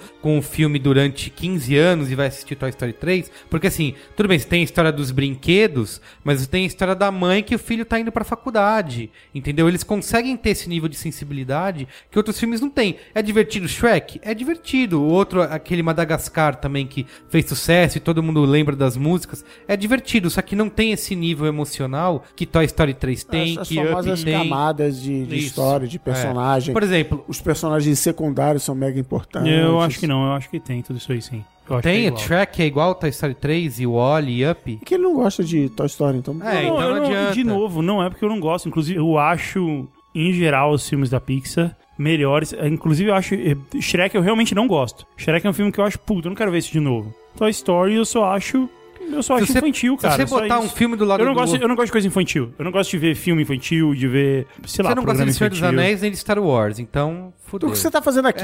Não, é diferente, cara. É porque é muito fácil pra você falar isso, você colocar assim, ah, você não gosta, então é isso, então você não entende. Você dizer que eu não gosto, infere-se que eu desgosto, que eu acho ruim, e não é isso. Eu não tenho uma relação afetuosa com Star Wars porque eu não vi quando eu era Tudo criança, eu não tive a chance de ver. Se eu tivesse visto, como vocês viram, É. provavelmente eu teria também. Eu Eu já falei, de Star é. Wars, vou guardar pro programa, mas assim, eu adoro Star Wars, exceto quando eu estou assistindo Star Wars. que Então é outro papo, fica o teaser aí pro programa de Star É, Wars. boa. É, Eu acho é. que assim, não é que Eu- você não entende, acho que você não enxergou todas as camadas que o filme traz, sei lá, por que momento da sua vida você estava assistindo, mas assim, Não, mas é que você tava falando assim, ah, você não gosta, você não gosta de Star Wars, você não gosta de Senhor dos Anéis. Senhor dos Anéis também, eu sei que Senhor dos Anéis é um filme maravilhoso, já assisti, já vi inteiro e tal. Só que não é o tipo de filme, o tipo de história que tem apelo pra mim. Esse Tudo tipo bem. de história de herói, de mundo de fantasia e tal, de fato. Por exemplo, Não é o tipo de coisa eu que eu falar curto, sobre só o, isso. o Toy Story 3, que pra mim é o melhor dos três filmes. Aliás, foi a primeira animação a atingir um bilhão de bilheteria. Foi indicada ao Oscar de melhor filme também na época. Porque assim, eu acho que tem uma questão com o Toy Story 3, que agora meu filho tá assistindo pra caramba, ele tá viciado em Toy Story. Cara, sério, tá passando na televisão, eu passo em frente, eu já lembro das cenas Você já começa a chorar. Não, não chora, mas é, dá uma, um- uma tremidinha Não, no eu queixo. queria assim. dizer aqui que Porque, eu acho Toy assim, é- Story overrated, mas beleza. Qual Eu deles? não choro o 3, o Toy Story 3. É overrated? Eu Caralho, velho. Ah, é genial, chorar, velho. É brilhante. Assim, Inclusive o final ele é um, é um truquezinho meio barato, assim, mas beleza. não, assim, é que ele Como tem. é que é o final? Não lembro. Ele leva a caixa de brinquedos pra. É, porque tem, qual Pra são dar os, pra quais são os momentos. Qual, qual é o problema do Toy Story? Problema não, mas. É uma quais- bela solução criativa. Eu Isso, porque um assim, o Toy Story barato. 3, eles escolheram fechar a não, cara, peraí. Ou é uma bela solução criativa, Não, ou é um truque Não, barato. podia ser pior, podia ser pior. Mas usaram é, emocionalmente assim, ah, agora. É apelativo. Riding the Field. É apelativo, É bela apelativo, palavra. tá bela bom. palavra. Eu não acho que é Vou apelativo. fazer, agora eu vou fazer a galera chorar. Não Olha só o que é- eu vou fazer. é, eu não acho apelativo, eu acho forte. Assim, porque é o seguinte: você tem. Eles quiseram fechar a história do Andy, porque ah, não era a história sobre os brinquedos, até inclusive eles vão fazer Toy É a Story. fada azul do inteligência artificial, tá? Mesma coisa. Tá assim. bom. O filme ia acabar triste, eles abandonados em casa o Andy vai pra universidade, e os caras falam, não, não pode acabar triste. É Toy Story, é Pixar e tal. Mas é triste pra cacete, mesmo assim. Porque ele se separou, eles não. Tudo triste, é bem. emocionante. Eles Não, não, levaram. a- peraí, cara. Eles levaram os brinquedos pra menina, mas eles se separaram. E assim, o que eu quero dizer é o seguinte. Mas no começo do filme, os brinquedos não são doados pra uma instituição. Não, é sem, é sem querer. É sem É, querer. Não, não, ele, ia não doar, quer do... Ele ia doar? Eles não vão parar. Não, ele ia numa- guardar no numa sótão. creche. Ele ia guardar. Ele pegou os brinquedos, a mãe dele falou: você escolhe o que você vai jogar fora e o que você vai doar. Aí ele começa a colocar num saco de lixo, que é um saco preto, só que ele ia guardar no sótão, porque ele não queria fazer nenhuma das coisas. Ou seja, a vida doar. desses seres, que na verdade são seres com, Inteligentes, com inteligentes, com sentimentos, vai se passar o resto da vida dentro de um Tudo saco. bem, mas o Andy Ou seja, já começa triste Mas pra o Andy, não, o Andy não sabe disso e os brinquedos aceitavam isso numa boa porque eles iam continuar. Porque o propósito dos brinquedos era servir ao seu dono, servir ao Andy. Eles faziam tudo pra isso. Temos que fazer. Cara, tudo isso que você tá falando é horrível. Não, o mas propósito deles é servir ao dono, eles vão passar o resto da vida é, no saco preto. Cara, eles são brinquedos. Nada é legal, cara. Eles são brinquedos que falam. E eles estão aceitando são brinquedos Mas o, o primeiro e o segundo filme são muito sobre isso. Ao Andy servimos e ao, ao Andy Isso, seguiremos. exatamente, exatamente. E o terceiro ele começa com isso, inclusive mostrando, tem a parte que eu acho a, a abertura do 3 é brilhante. E é engraçado porque eles não iam fazer uma abertura dessa maneira, eles tinham feito uma que era toda ação e tal, achavam que não tinha ficado suficiente. Eles fazem a abertura do 3, ela é toda cheia de referências às brincadeiras que o Andy fazia no primeiro. Então, aí eu vou, vou, vou voltar, vou, vou ser chato aqui. Isso é o processo de trabalho dos caras que mostra isso. Outros filmes falam, ah, cara, bota aí, os nossos estudos mostram que uma cena de ação no início aqui. Faz sucesso. Os caras é. olham e falam, não, cara, não ficou legal. Vamos reconhecer que não tá legal? Vamos trabalhar de novo e vamos refazer? Então, assim, os caras fazem isso. Isso. Você vê, você começa É a um ver... trabalho artesanal, velho. O, o ausente em memória Alexandre Maron, ele fala assim: a gente começa a ver muito filme, a gente perde a inocência. Você Isso. começa, como diria o Matrix, você não vê mais letrinha, você vê loura, você vê ruiva e tal. Você vê, ah, tá, já entendi o que, que esse cara vai fazer. Isso. E Toy Story, os filmes da Pixar conseguem surpreender a gente nisso e, e até jogar. A gente falou no programa de tropos aqui, ele finge que ele vai pra lá e ele vai pro outro lado, ele consegue fazer Eu isso. acho que a apelação do filme do Toy Story que eu me incomodo e me incomodei é a cena deles caindo no lixo. Um Deus Ex Machina. Isso, que tudo bem que é o Deus Ex Machina, mas é brilhante. Por porque quê? Na, porque na hora que, porque na hora que Então, desce é o por bagulho. isso que eu acho o 3 que overrated. que é um por Deus Ex Machina? Não, por- Que vem os, o Garra e Isso, salva mas assim, eles. mas assim, é isso que é foda, porque você acompanhou esses personagens durante 15 anos. Eles estão. Tudo bem, eu acho que nem todo mundo passou por isso, mas quem passou tem uma relação diferente. E eu sou um deles porque eu assisti Toy Story quando foi lançado, assisti o 2, assisti o 3 e vivi essa história durante esses 15 anos. E quando eles estão lá, quase sendo incinerados no lixo, e desce um negócio e o boneco fala, o Garra, que é igual ao do primeiro filme, fala, caralho, quem não assistiu o primeiro filme, não deveria nem estar vindo o 3, é verdade, mas quem assistiu o primeiro filme não tem relação com isso, quem não lembra disso também não vai entender, mas quando as coisas se conectam é que elas são foda. Você falou que foi final feliz e a fada, mas meu, é uma despedida. Você, os caras passaram a vida inteira juntos, o Andy com os brinquedos deles, ele cresceu, tá indo pra faculdade e, se, e tá se despedindo dos bonecos. Eu não acho que isso é uma solução final feliz. Tudo bem, os bonecos vão continuar brincando com outra menina, mas a despedida aconteceu, eles não fugiram disso. O Andy não levou o Woody pra faculdade. É triste, é emocionante. É emocionante, é triste. mas que até então era o que estava acontecendo. O Andy ia levar o Woody pra faculdade. Isso pra mim era a solução mais fácil. Porque, ah, eles foram juntos pra faculdade, viveram felizes para sempre e acabou. Só que não, ele vê o boneco dentro da caixa que não era pra estar e mesmo assim ele resolve dar pra menina. E tem uma outra camada aí que eu na época, obviamente, percebi isso, mas hoje assistindo de novo, eu tenho uma outra relação com isso, que é a despedida da mãe do filho, que o filho cresceu e tá indo pra faculdade. Então, ele tem várias camadas que, cara, nenhum filme desse que a gente falou aqui de DreamWorks, Universal, Shrek, Minions, não tem. De você ir com adultos pro cinema e o adulto chorar porque ele se sensibiliza com essa cena. A gente pode usar o... Vamos pegar só o último. Ah, tem sim, da cara. Pixar. Todo mundo chora nesses filmes. Puta que pariu. Não chora nesses filmes Vamos, bota Shrek. chora em carros. Não, por favor. Carros cara. 2. Não, Carros 2 é o pior filme da Pixar, é o combo break da Pixar. Eu, eu não tô falando que os caras são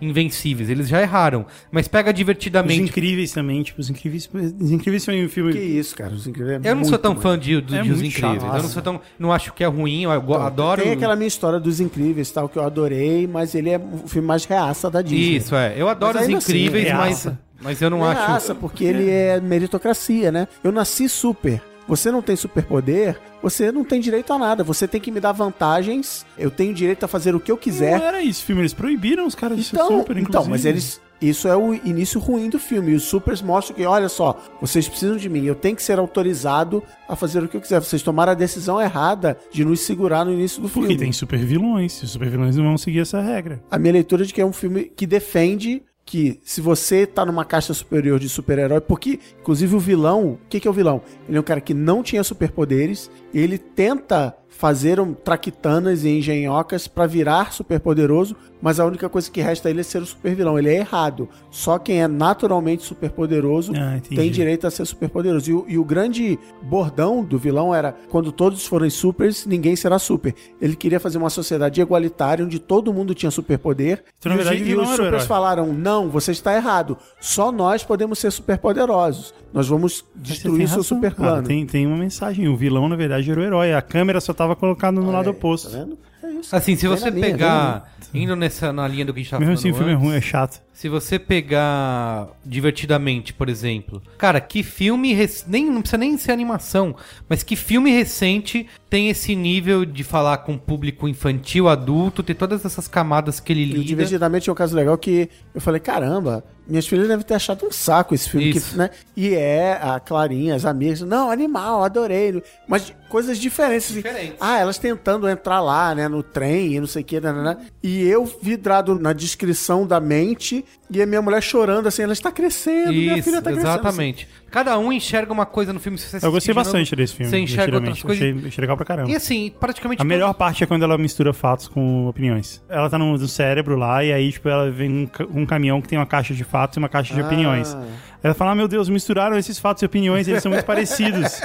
É isso. Aí ela fala, ah, todo mundo mistura mesmo, relaxa. É a melhor descrição da mente. Eu falei, tem que dar DVD em sessão de terapia. Toma esse DVD aqui, É, vai lá, é. dá uma olhada. E assim, acho que todos os filmes da Pixar, é, obviamente eles foram amadurecendo ao longo do tempo, mas todos praticamente desses Toy Story, Up, Wall-E, carregam esse essas camadas que conversam com todo tipo de público. Ok. O Up, por exemplo... história não, cara. É só uma história dos brinquedos Não é, hum, velho. Assiste sendo de, amigos, cara. assiste de novo com outro olhar que você vai perceber que não é. Assim, é, Cara, eu já vi esses filmes muitas vezes. Eu também. Eu já vi esses Assim, filmes, sei lá, pelo menos umas 30 eu acho que vezes assim, cada um. Assim, vamos lá. Toy Story O é 3, então, foi o que eu mais assisti. dentro da classificação Na- E desde a primeira vez, na hora que eles estão indo pro incinerador, eu torço pra que eles de fato vão, porque seria um ótimo final, cara. É isso. Esse é o final dos brinquedos, Life no fim. Eles vão pro lixo, cara. É assim, life sucks, é isso aí. Tem um E- toco mofado dentro do seu peito.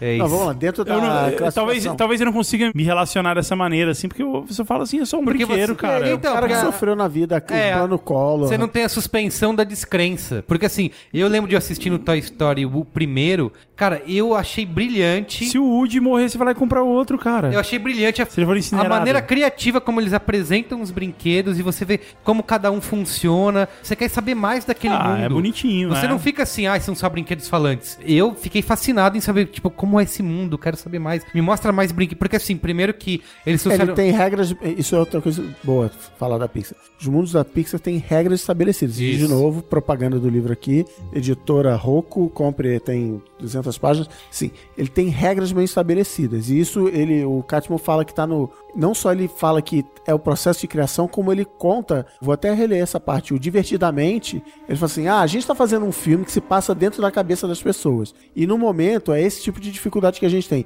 Então, assim, cara, os brinquedos funcionam assim, ele faz assado, não sei o que, tipo, se o brinquedo tem o poder, quando o dono não tá olhando, ele, ele não tem poder, o, o Buzz não voa. E não tem assim, ah, o e ele brinca com isso. E aí o Buzz acreditou, ele voou. Não, cara, ele caiu e se esborrachou. Exatamente, Então assim, e tem, você vê em outros filmes que ele, não, aqui a gente vai dar uma coxambrada e Isso, tal. dá magia, dá magia. É, dá magia, E o importante é a história seguir pra O Buzz frente. arranca o próprio braço quando ele descobre que ele é só um brinquedo. Tem uma história do. que todos os filmes estão interligados, não tem? tem Nossa, é uma teoria animal da conspiração. teoria. É, tem uma teoria. Eu, eu não acredito muito nessa teoria, não, porque eu acho que ela Ah, porque assim, uma coisa que tem na Pixar são os é easter eggs. as é cheio de easter egg, principalmente de filmes que ainda vão ser lançados, eles botam uns modelos e uns bonequinhos lá. E aí os caras pegaram todos esses easter eggs, conectaram e inventaram uma história, que é a, a Boo, né, do Monstros S.A., ela... Que é um filme que eu gosto também, um filme divertido. Monstros. Então, é, Monstros, eh, Universidade, Universidade de Monstros é um que eu não gosto, É. pra não dizer que eu sou paga-pau da Mas o SA, o Monstro SA é. Não, é animal, é animal. Não, mas você falou que a teoria como é que é? Eu é gostei Boo. tanto do Monstros S.A., tanto,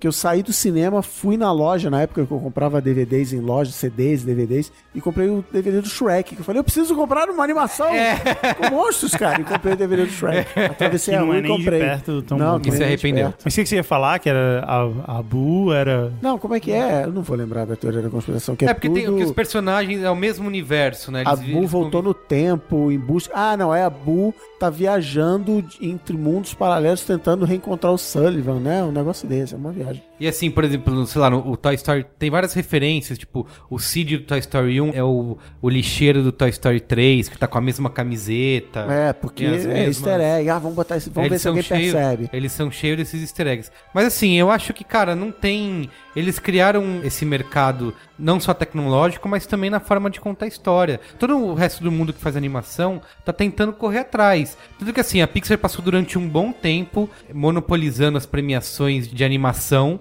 e a gente sempre, tipo, não tem quem bata, sabe? Não tem quem conseguir. Eles É, agora tá a Ag- Disney Animation correndo isso, atrás. exatamente. Agora que eu queria dizer é o seguinte, obviamente, até que filme que foi até o Olho, até o Up, todos os filmes eram histórias que eles já tinham antes da Pixar começar, Ah, né? é verdade, tinha lá no eles- caderninho, no Isso, eles tinham um guardanapo lá. que eles foram num café, num bar e anotaram todas as ideias no guardanapo e eles Deve ser passaram uma tremenda de uma mentira, mas que é legal pra caramba. é, isso. E eles passaram a desenvolver essas histórias ao longo do tempo. E depois, quando eles começaram com sequências e outras histórias, eles estão derrapando um pouco aí, que é o caso do Carros. O Carros é fraco, o Carros 2 é pior ainda. O Valente eu acho ok, mas também é outro que não. não... Não, Valente é zoado. Valente é zoado.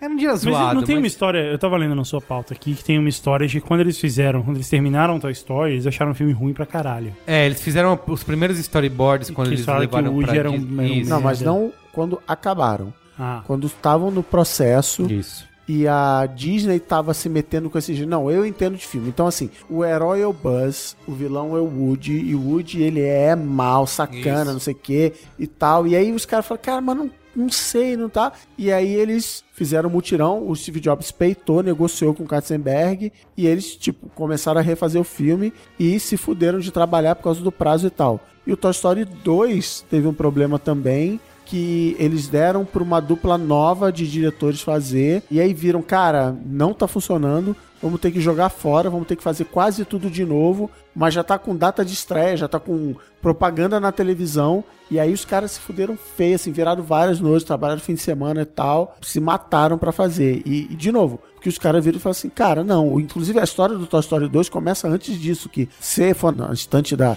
lojas americanas, você vai ver Aladdin 4, Princesa Sereia, A Nova Família, Isso. Cinderela 3. A Disney ela pega esses filmes, manda para os estúdios na Ásia e fala assim: "Cara, faz o. 2 direct to video, não vai Isso. passar no cinema, vai vender direto o DVD". E aí a Disney virou e falou assim: "Não, então a gente vai fazer o Toy Story 2 direto para DVD, porque a gente tem os direitos". E a Pixar falou: "Não, peraí, eu vou fazer". A história é mais longa do que isso, leia o livro, leia os livros, mas assim, a, a Pixar virou e falou assim: "Não, deixa que eu vou fazer". É. E não deu super certo. No início. Tiveram que refazer pra virar esse filme que acabou ficando legal. O que, É que acontece no Toy Story 2 mesmo? O 2 é o, O- cara que quer ver que é colecionador de o Newman, brinquedos. o Newman do, do É, Seinfeld É verdade. pega o... Ele é colecionador Ah, de é brinquedo e aí ele acha o Woody lá sem querer, estando vendido no bazar lá é da família. E aí ele vai mandar, o- quer mandar os brinquedos pro Japão e eles precisam fazer o resgate. E aí tem a cena do avião no final e tal. O 2 eu acho que é o mais fraco dos três. Inclusive tem a música da Jessie que é bem É, ruim. paia, paia. Eu tenho toda vez que eu tô assistindo eu, eu pulo porque eu não gosto É da música machista dela. você. Ah, não, eu acho a música irritante, é bem, é bem ruim. E assim, a história do, do primeiro é que o Woody era um babacão, né? Assim, ele era, como o Chris falou, era pra ser o vilão. E eles falaram, meu, esse filme, o John Lester falou, esse filme tá cheio de gente infeliz e má. A gente não pode fazer um filme desse. É. É, então que Que é, eles, o, é o que eu acho de Modern Family hoje em dia. então eles mudaram pra todos os personagens terem seus problemas, o Woody ter o problema de estar que é a questão da mortalidade, né, de estar sendo substituído por uma coisa melhor, Pra ele lidar com isso, mas não de uma maneira tão E vira um buddy movie, né? isso, E vira um buddy passa a movie. ser esse formato, que são dois amigos, tem Isso. que se ajudar e E o 3 Qual é a trama mesmo? o Woody empurra o, o Buzz pela janela e aí fica, foi sem querer querendo e tal, mas assim, ele tinha um plano de se livrar do Buzz, e aí o Buzz vai parar lá no Pizza Planet, os, os dois vão Não, eles se culpam, assim, aí todo mundo culpa o Woody, aí também jogam o Woody pra fora da Ah, janela, isso. E aí, eles ele, um, um tem que salvar o outro. eles entram no carro e vão parar no... Pizza Planet. Que é, É, a mesma primeiro- história do não, Divertidamente. Primeiro eles estão no posto de gasolina, É, é, não. Eu, já, eu acho que eu falei isso no é Boa. É, O você falou, Divertidamente é o Toy Story 1. eles estão no posto de gasolina e passa um carro do Pizza Planet e o Woody convence o Buzz de ir atrás, porque ele sabe que o Andy vai pro Pizza Planet isso, com a mãe. tipo isso. Aí eles pulam dentro do carro lá, que é o Toyota lá, pra ir pro Pizza Planet, ele, o Woody engana o Buzz dizendo que é uma nave espacial. E ele vai até lá achando que vai ter a nave dele lá. E o 3 era pra ser uma história em que eles vão resgatar o, o Buzz na China. É alguma coisa assim que eles descobrem. Não, que dá um defeito no Buzz. Que eles olham lá que é made in China, made in Taiwan. E eles precisam ir pra China ou pra Taiwan pra conseguir consertar o Buzz que tá quebrado. Tipo, se beber não casa. Como já diria Agora Luiz Assuda, Tailândia. todos os filmes já foram feitos. Todas as histórias já foram contadas. Seria apenas mais uma outra história que usaria os brinquedos, mas que não fecharia esse ciclo do End, né? Que é o mais importante. Ciclo do Andy, não ciclo do Andy. Porque o ciclo do Andy é um lance da Xuxa. Tá bom. Olha aí. Eu falei que eu ia fazer as maronadas. Maronadas. Inclusive, quando a gente foi lá. Eu gosto sempre de citar essa época. Quando a gente foi lá no South By. Que a gente foi na apresentação da Pixar lá. Que o Ed Catmull ia, mas ele não foi porque ficou doente de última hora. Mas tava lá o Peter Doctor, que é agora o, o diretor do Bom Dinossauro e outros caras lá da Pixar. Eles dizendo assim: Eu tinha vontade de pegar o microfone e falar: Leave Toy Story alone. Porque, meu, não faz o 4, né? Porque fechou tão bem. Pra que fazer o 4? Só que é óbvio que a desculpa que eles Vai rolar, dão. né? Vai rolar, já, o 4 já tá confirmado. A desculpa que eles dão é que são personagens tão legais, que fazem parte do mundo e da cultura É, pop. eu acho que se você gosta tanto eles- do filme, é o que eu te falo de Duro de Matar. Duro de Matar. Não, não acho que tem que ter Duro mais. de Matar 4 e o Duro de Matar 5 não é assim muito bom. Mas é o melhor Duro de Matar que teve aquele ano. Não, eu- eu É acho- melhor do que nenhum. Não, cara, eu acho que tem que acabar. Inclusive, essa semana saiu o Peter Jackson falando, é, eu realmente não... Eu improvisei lá, né, no Hobbit. É, E é a improvisei falou. não. A frase é, eu não sabia o que estava não sabia o que fazendo. Estava fazendo.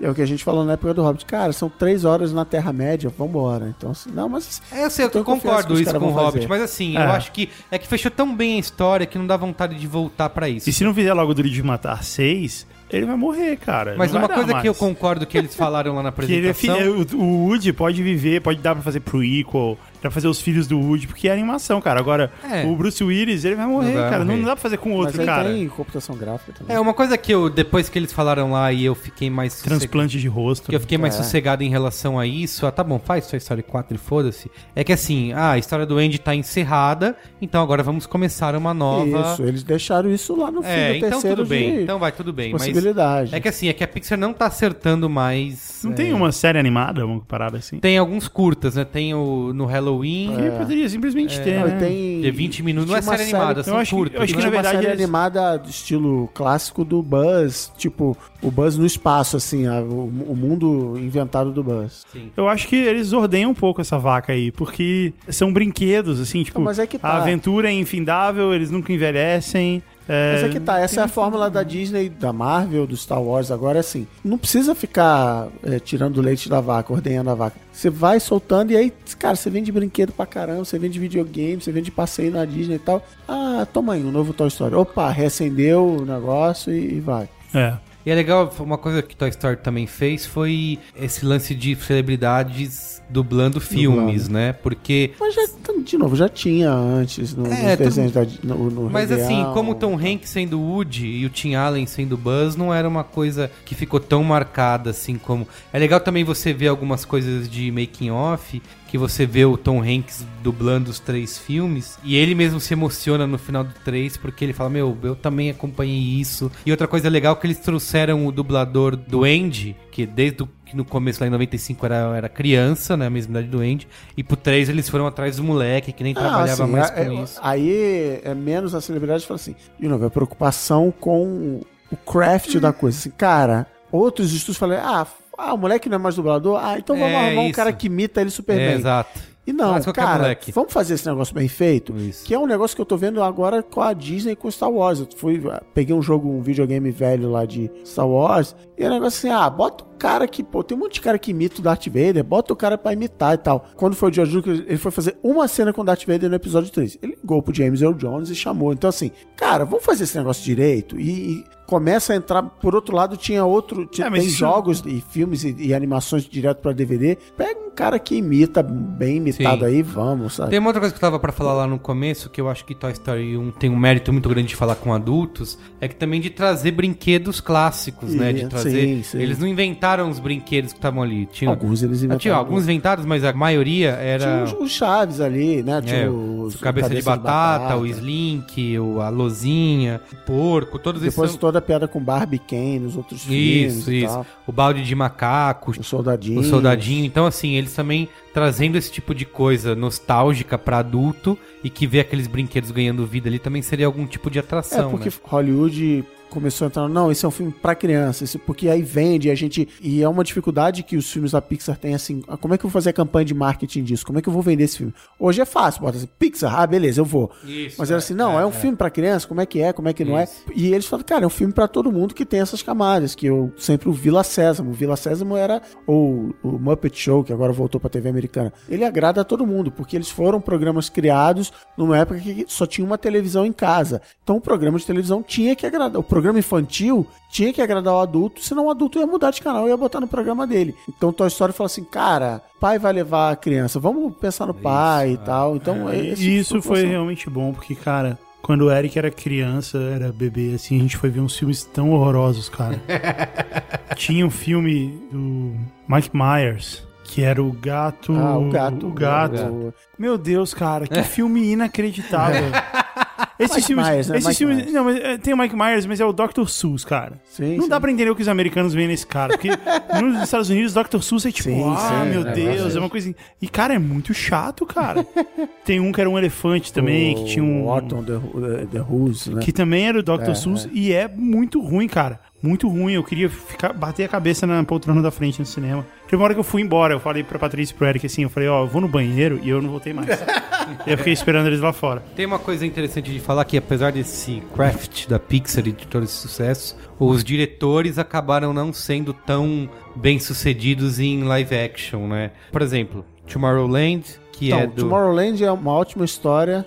Os caras falam, caramba, é um filme, né? Tem que terminar a história, tem que ter um vilão. Puta, já passou duas horas de filme e não apareceu o vilão. Ah, mete uns robôs aí e tal. teve o John Carter, que também foi um Então, foi um John fra- Carter, eu comecei a ler um livro, tenta explicar o fracasso de John Carter. E um dos problemas, tem vários problemas, que o- pessoal do marketing não soube vender o filme. Outro problema que eu acho que a gente já falou aqui em um programa que Esse normalmente é problema de muitas coisas. É, que eu acho que eu já falei em um outro programa aqui, é que o John Carter ele foi a fonte de inspiração para metade ou mais da metade da ficção científica, só como ele demorou quase 100 anos para sair do livro e É virar verdade. filme, virou um grande clichê, que é a brincadeira que tem o Toy Story 2, que eu botei a Clarinha para ver o Império Contra-Ataca, já tem, puta, 5 anos, fácil, e eu filmei na hora que aparece não, eu sou seu pai, para ver a reação dela, e a reação dela, ah, igual o Toy Story 2.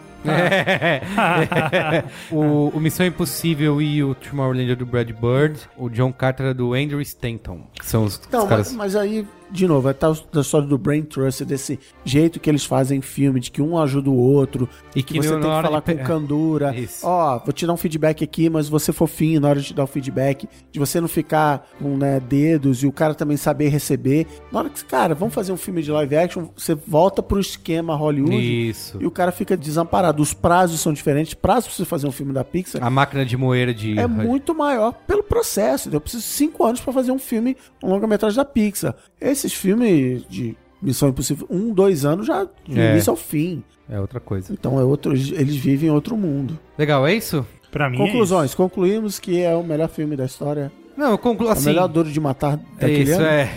Cara, eu acho que eu, como eu diria, Toy Story está no meu coração. Um, dois e três, o dois um pouquinho menos. Mas o um e o três são brilhantes. E eu acho que é mais incrível de pensar que talvez as pessoas não tenham tanta noção hoje, porque é tão onipresente, mas é que antes de novembro de 95, É.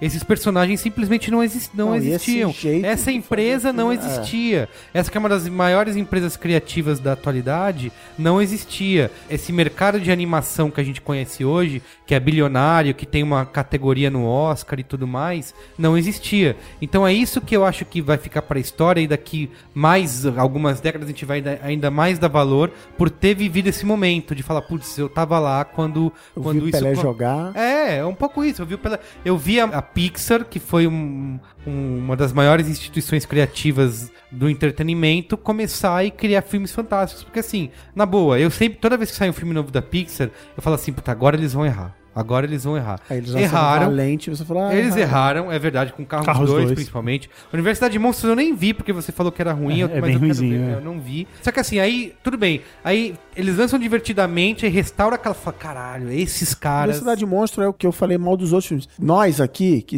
gravamos podcast sobre cinema, você vai vendo Universidade Monstro, você vai cantando, ah, agora vai acontecer isso, Isso, agora é. vai acontecer aquilo, olha, aconteceu É o filme bem sob ruinzinho, encomenda, né? né? É. É. o filme, é o filme que a Disney chegou e falou, ó, galera, aquele filme fez puta sucesso, trazendo uma demanda aí por um novo Monstros, faz aí. É, eu gostei bem mais desse do que de Toy Story. É, do Monstros S.A., não Universidade de Monstros, que é bem ruim. É. E aí eles faziam divertidamente e de Que é novo. muito bom. E de novo tem é um. Cara, na boa, agora na temporada de premiação, pode ver divertidamente, certamente vai levar tudo. E tem o Bom Dinossauro, como eu falei, que acabou de ser lançado. Que é que da Disney, não é da Pixar. é da Pixar. Bom Dinossauro é da Pixar. Ah, é da Pixar? É o segundo. Acho que é a primeira vez que a Pixar lança dois filmes no mesmo Olha ano. aí. É esse Bom Dinossauro que é do Peter Doctor aí, que é o. Olha Ele tinha dirigido um curta anterior. Tá todo mundo falando que é uma grande. Tecnologicamente é incrível, visualmente é fantástico, mas como história ainda não entrega. Então, assim, por mais que eles provaram que eles podem errar, eles têm um, portfólio de filmes aí que, que é invejável. Então, é isso que eu falo. Eu acho que a gente ainda vai olhar pra esses anos de hoje e vai falar: caramba, eu vivi aquela época. Qual é a boa? Qual é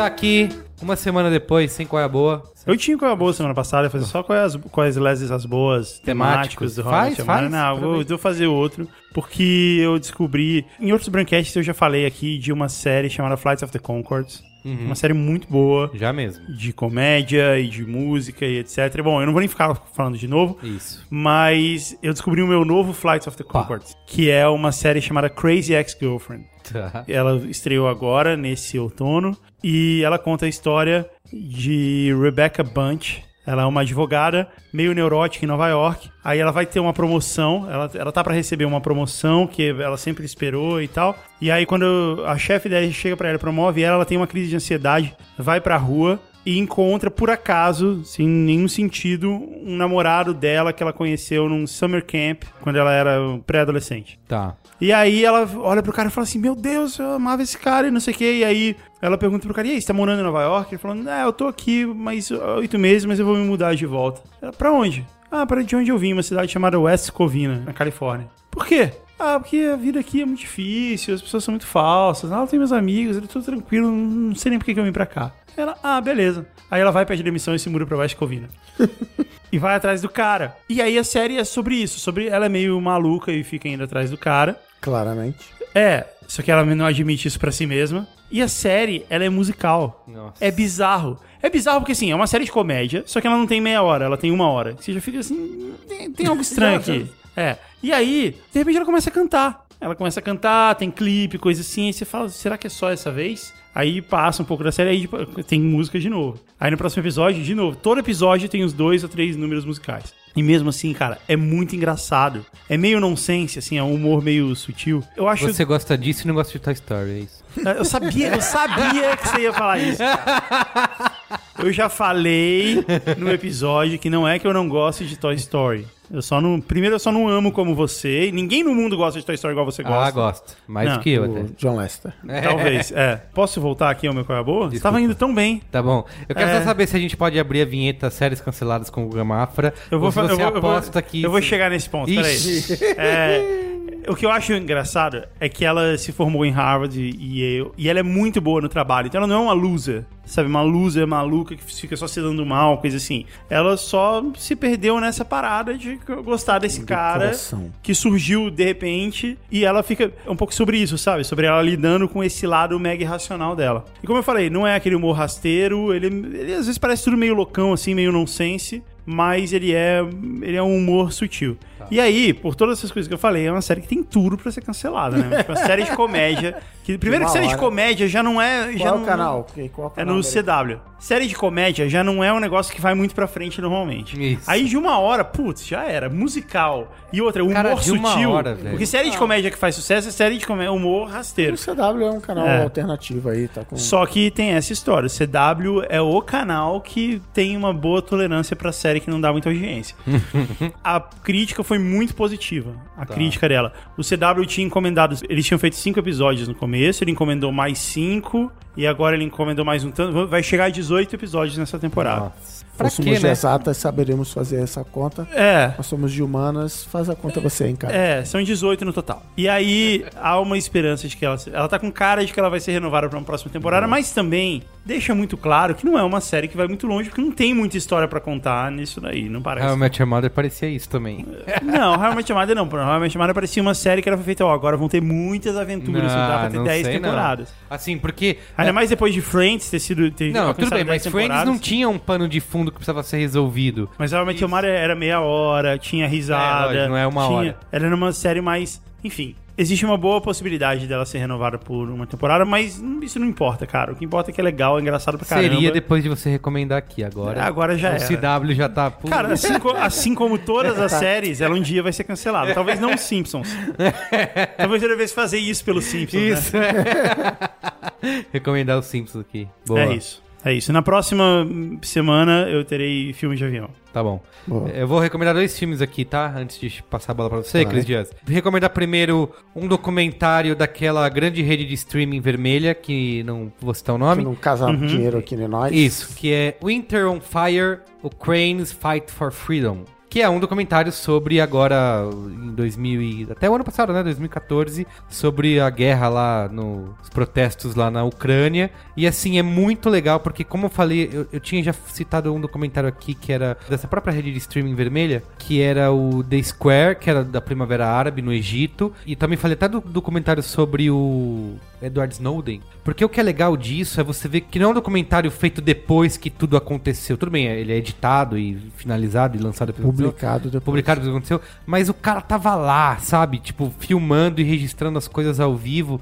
E a mesma coisa de- do documentário do Snowden, que é isso, você vê. É como você vê a história acontecendo na sua frente. E você vê, caramba, o cara, no meio disso tudo, correndo risco de vida, tava ali filmando e conseguindo uma imagem séria, assim, é lindo. É a fotografia do filme, a maneira como ele pega os cenários ali da Praça da Ucrânia, que é Praça da República, é. Cara, é, é coisa de cinema, assim, parece que é super produção de Hollywood, ainda mais nevando, né? E ele conta todo de como se desenvolveu os protestos, de como que as pessoas se reuniram, de como, é mais ou menos o que aconteceu no Brasil, como você sentar porrada na galera que tá protestando só faz mais pessoas irem protestar e não elas simplesmente, ah, tá bom, tomei porrada, eu vou ficar em casa. Então, recomendo esse documentário no Netflix. Ixi, falei o nome. Que inclusive tá cotado pra ser um dos indicados ao Oscar na Eu categoria. ia, eu ia perguntar em que momento da vida de vocês falam assim: ah, quer saber? Agora eu vou assistir um bom documentário. Eu, eu. Isso não acontece Nossa. na minha vida, Eu cara. gosto de assistir documentários. Na Ainda mais quando esses. Em avião, inclusive.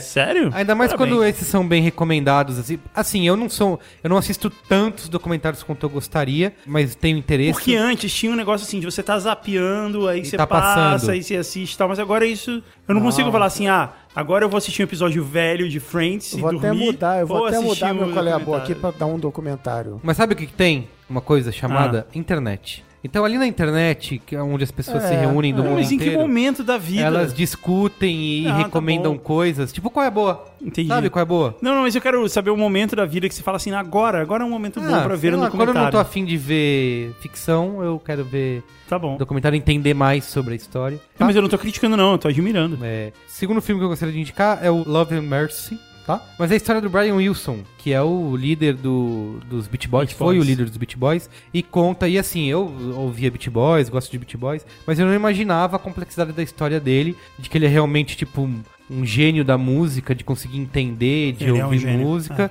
e de tudo que ele passou, né, durante a vida, de que ele foi. um- Depois ele virou um cara. Pirou e fi- ficou um cara recluso e foi explorado pelo psiquiatra dele e tudo mais. Então conta toda essa história, feito pelo John Cusack, que faz o Brian Wilson velho, né? Mas já com idade. Então são bons filmes. Eu gostaria muito de falar dos Oito Odiados do Tarantino que eu assisti nessa semana, mas por força de eu ter assinado um contrato com a Weinstein Company, Olha aí. não posso falar nada. Mas eu Você gostaria. não vai violar o embargo. É, não vou violar porque depois eles não me convidam pra mais nada. Mas eu queria recomendar que você lesse. Eu fiz um post no B9, que teve uma coletiva com Tarantino aqui em São Paulo. E, meu, enquanto tava acontecendo eu não percebi isso, mas depois quando eu cheguei em casa, fiquei pensando. A gente até gravou já um Braincast sobre o Tarantino. Eu, como um fã do Tarantino, fiquei pensando assim: caramba, eu estava no mesmo ambiente que o Tarantino, velho. Um cara que vai entrar pra história como, tipo, a gente já não fez um Braincast sobre Kubrick, ele é um cara cultuado. A gente já fez um sobre o Tarantino. Tarantino, também. mas eu acho que ainda, como ele tá vivo e ainda produzindo filmes, pelo menos mais dois, segundo ele, ainda não tem esse nível de culto quanto ao Tarantino que eu acho que. Não, e sem ainda- contar que corria o sério risco de a sala ser invadida por ninjas, É, soldados é. da Segunda Guerra E assim, eu, tô- eu não sei se. Vampiro. Eu não sei se ele é assim mesmo na vida real. e o John Travolta. É, e o, e o Samuel. Jackson. É. É, fala, E assim, eu não sei se ele, é- se ele é um cara assim na vida real, mas, meu, ele é muito legal, velho. Ele é muito solícito, a galera fazia Você perguntas. ficou amigão do dele. Tarantino, Não é isso? fiquei porque estava a uma distância segura, né? Você chama ele de quentinho. É, porque, mas quentinho.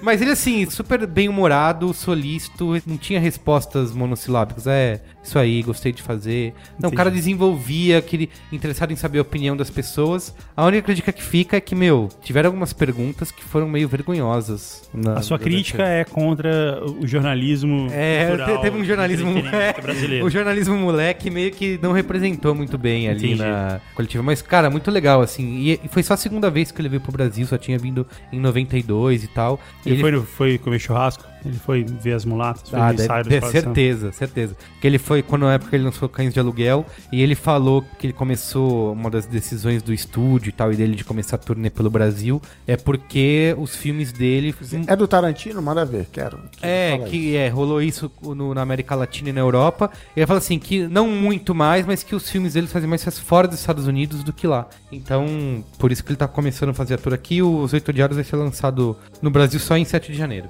Entendi. Tá. Nada disso estava envolvido no embargo que você assinou lá? não, isso não. Isso Ah, podia, você o, podia falar. O que rolou na coletiva podia ser falado. Entendi. Só não podia fazer crítica sobre o filme, nem revelar detalhes da trama, que eu não revelaria de qualquer maneira, porque é spoilers. É, eles não conhecem você. Eu tinha vontade de falar isso, mas isso é óbvio. Eu não vou revelar detalhes da trama, nem que pudesse falar sobre o filme. Mas depois você conta pra gente aqui. Sabe quem sério. também é um gênio da música, cara? Quem? Cristiano Dias. Ah, é? Gênio da harmonia vocal, cara. Ah, olha aí. Por quê? Faz harmonia Eu recebi de ouvido. Um dos melhores elogios É, que eu já recebi na minha vida. conta mais. Que foi você foi a melhor Diana Ross que eu já tive. Nossa! Foi mesmo. A gente cantou. Endless Love. Vocês vão revelar detalhes do nosso fim de semana A gente etílico? cantou Endless Love, eu Tá fui bom. Lionel Richie, fica- o Chris foi a Diana Ross, e foi, mas, mas melhor do que isso, melhor do que isso foi você ser o meu Nuno Bittencourt. Olha aí. Muito bem. E. E é isso, imaginem. É. Com a imaginação. Você é o meu Nuno Bittencourt, tá Ah, bom? o melhor que eu já tive. Tá bom. Cris Dias, Eu vou fazer um colega boa. Aí vai em camadas. A gente falou de, da, De camadas da Toy Pixar, Story, tá porque ele fala Camadas de emocionantes. Toy Story e ele fala de Brian Wilson. Olha só. Olha aí, Como, caramba. não, peraí, peraí, peraí. peraí. Porque Como você conseguiu chegar nessa Não, equação? eu não, hein? quem conseguiu foi o Brian Wilson. Ele gravou um disco É. regravando, chamado In the Key of Disney, regravando e reinterpretando clássicos da Disney, é? inclusive You've Got a Friend in Me, de Toy Story. Olha só. Não tá disponível no Spotify brasileiro, no americano acho que tá. E não tá, mas acha por aí, como diria Dá Alexandre Marão. pulos. In the Key of Disney. Brian Wilson no tom de Disney. Caramba. Ó, vou dar algumas tracklisting. A primeira logo You've Got a Friend Me, depois é The Bare Necessities do Livro da Selva, música do Dumbo, da, Kiss the Girl da Pequena Sereia, Colors of the Wind de Pocahontas, Can You Feel the Love Tonight do, do Rei Leão, We Belong Together do Toy Story 3. E, e- Que é animal, E aí esse. segue, e aí vai. Até no Toy Story 3 ele gravou? Até do Toy Story 3. O disco é de 2011. Porra. O disco preferido do Merigo desde já. Ah, Então, vou, vou ver. Busca aí, busca por aí. Tá bom. E já que a gente falou de documentários, já que o Guga falou que não é chegar no documentário, eu então vou dar dois Não, não, eu documentários. Ela, gosto de ela documentário, sabia, cara. sabia que ele... Não, eu Gosto gosto. história, gosto de é isso. documentário, Eu gosto de tudo. É só que. Eu não- gosto de documentário, eu só não consigo pensar no momento que falar assim, não, ao invés, ao invés de eu assistir alguma coisa totalmente boba e entretenimento, eu vou aprender. É, é, eu acho admirável. Eu geralmente faço o contrário. Tento não assistir coisas bobas e. Então, eu acho admirável. Porque todos os momentos que eu tenho pra ver televisão, eu falo, ah, não, não vou perder duas horas que eu tenho de descanso pra aprender mais uma É, coisa. aprender. Tá. Mas também é entretenimento. Por isso que você é só Você é. você- sócio e CEO de uma, Não, de, é. de uma das empresas que mais crescem no Brasil. Isso, é, E a exato. gente tá aqui correndo atrás. Você aprende se entretendo. É, Não? ah, entendi. Ok. Bom, primeiro documentário eu assisti na Netflix, mas eu entrei aqui no meu app da Netflix e vi que não está mais disponível. Olha só. Ele Tá vendo? Essa rede, grande rede de streaming vermelha, tem Cara, seus defeitos. Vamos falar Na mal. internet, tudo tá disponível. É um documentário que se chama Sugar versus Fat. Ele, na Ah, verdade, eu já vi várias. é um episódio. Ah, eu já vi esse documentário. Eu parei e vi esse documentário. Ai, ai. Como você é? É um documentário que, na verdade, ele é um episódio de uma série da BBC de Londres e tal. Mas a, a premissa é o seguinte: são é, irmãos gêmeos idênticos, são médicos. Eles falam assim: ó, você vai comer só açúcar por um mês e você vai comer só gordura por um mês e a gente vai ver o que acontece. E, obviamente, pode dar é, spoiler de documentário? Ah, vai lá. O, o resultado é dá merda e dá merda pros dois. E aí, eles, eles falam logo nisso, ó. Tem nada de científico nisso que a gente tá fazendo, mas como a gente é gêmeo, já elimina um monte de coisa, mas assim. Aí eles fazem exames no início, fazem exames no fim e veem É, o que acontece com o corpo. Mas se o cara que comeu açúcar dá um pouco mais de merda do cara que comeu Não, ao contrário. gordura. O cara que, É o con- o é cara o que fica sem açúcar dá mais merda. É, e eles falam que essa é a fórmula do terror. Não, e que é, o que, o que Não é dá misturar merda. os misturar os dois, é. O que dá merda mesmo, que o nosso corpo não foi biologicamente processado. Nós somos monkey worshippers, nós Isso. acreditamos na É. evolução da espécie de Darwin. o nosso corpo não foi preparado para consumir açúcar e gordura ao mesmo tempo. Ixi, É. Então, e, que, é- assim, e que é a coisa mais gostosa que existe. é a coisa mais gostosa É, que Acho existe. que só hoje eu Todas já. as coisas que você imaginar que são gostosas tem É, tem açúcar e gordura. Como não tem mas- na Netflix, vamos contar o documentário aqui. O cara pega assim, um, um negócio de. Mas já saiu, tinha até ontem, né? eu vi, lembro de ver. ele fala assim: você comeria Creme uma de barra leite. de manteiga de creme de leite? Você comeria. tu- Não, você.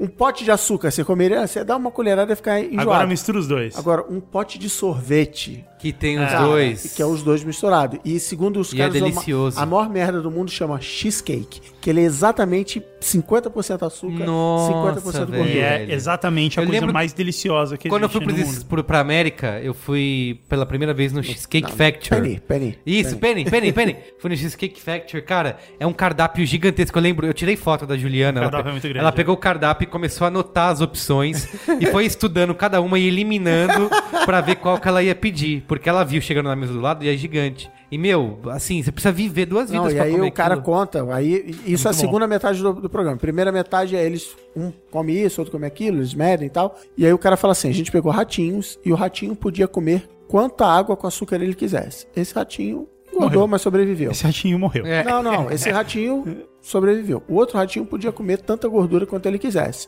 Ele Morreu. Não, ele ficou mal, mas ele. O terceiro ratinho podia comer quanto cheesecake ele puder, ele quisesse. Esse ratinho morreu em, sei lá, três dias. Ele, ele parou de viver e ele só ficava comendo cheesecake. Mas viveu Porque o feliz. cérebro Muito mais feliz do que os outros. Três dias. Foram três dias Foram incríveis. três dias incríveis. Enquanto os outros estão vivendo uma vida de um mês de merda. Porque o cérebro dele, o cérebro dele não fala assim, chega, acabou. É, estou saciado. O cérebro não consegue mandar esse sinal. Então, já, já contamos o documentário aqui, mas veja. É tipo eu, assim, então. É tipo a minha vida. Olha a minha tudo- tudo história da minha vida. É que o Merigo é vegetariano, mas ele também não gosta de comer salada, então ele come só massa. Como porcaria é. o tempo inteiro e o meu cérebro nunca diz: Isso tá bom, disse- pare de tem- comer. Preste atenção, gordura e açúcar misturado. Caramba. E tem mais um documentário que é o Supermensch, a lenda de Shep Gordon. Supermate? Superman é um termo judaico, mensch, é um cara. Ah, Supermate. Superman, a lenda de Shep Gordon, Tá. que é dirigido pelo ator preferido do Guga, o Mike Myers. Olha. O Shep Eu acho legal Gordon. como, ele chega nesses statements assim. o ator preferido do. Ele acabou de se Falei falar uma coisa uma O gato, vez. o gato do Dr. Seuss. Isso. O Shep Gordon, ele é, entre outras coisas, o empresário do Mike Myers e de vários outros caras. Ele é o manager lá de, de Hollywood. Ele negocia os contratos e tal. E ele é, ao contrário da regra do mercado, ele é um manager gente boa. Ele é amado, ele é querido por todo mundo. E é a história de vida desse cara. Esse cara não morreu, ele aparece no filme, ele conta a história, mostra o que, que ele faz hoje em dia e de onde ele surgiu. E só vou deixar o início da história dele. Ele resolveu, se formou em sei lá o quê, e aí foi trabalhar numa prisão, não deu certo. Ele falou: Ah, quer saber? São os anos 60, 70, vou pra Los Angeles. Aí ele chegou, viu um motel na estrada, parou, e aí no dia seguinte ele viu um casal brigando na piscina, tipo, o cara querendo bater na mulher e tal. Ele foi separar a briga. Esse casal era ninguém menos que Jimi Hendrix e Janis Joplin. Olha. Ele ficou amigo dos dois e os dois falaram assim: Ah, você é um cara bom nesse negócio aí de negociação, não sei o quê. Tem uns amigos meus que estão precisando de empresário aí, não quer não? Tal de Pink Floyd. E nisso foi. E nisso o cara virou empresário Pô, do Alice legal. Cooper. O Alice Cooper é o grande amigo e cliente dele e tal. E é uma história muito maneira de um cara que é bom, é gente boa e foi bem sucedido. E o cara revolucionou o mercado, inventou um monte de coisa e tal. Parece. Superman. Não sei se tá na Netflix, eu também vi por aí. Tá bom. É É isso então? É isso aí. Valeu. Muito bem. Falou! Adeus.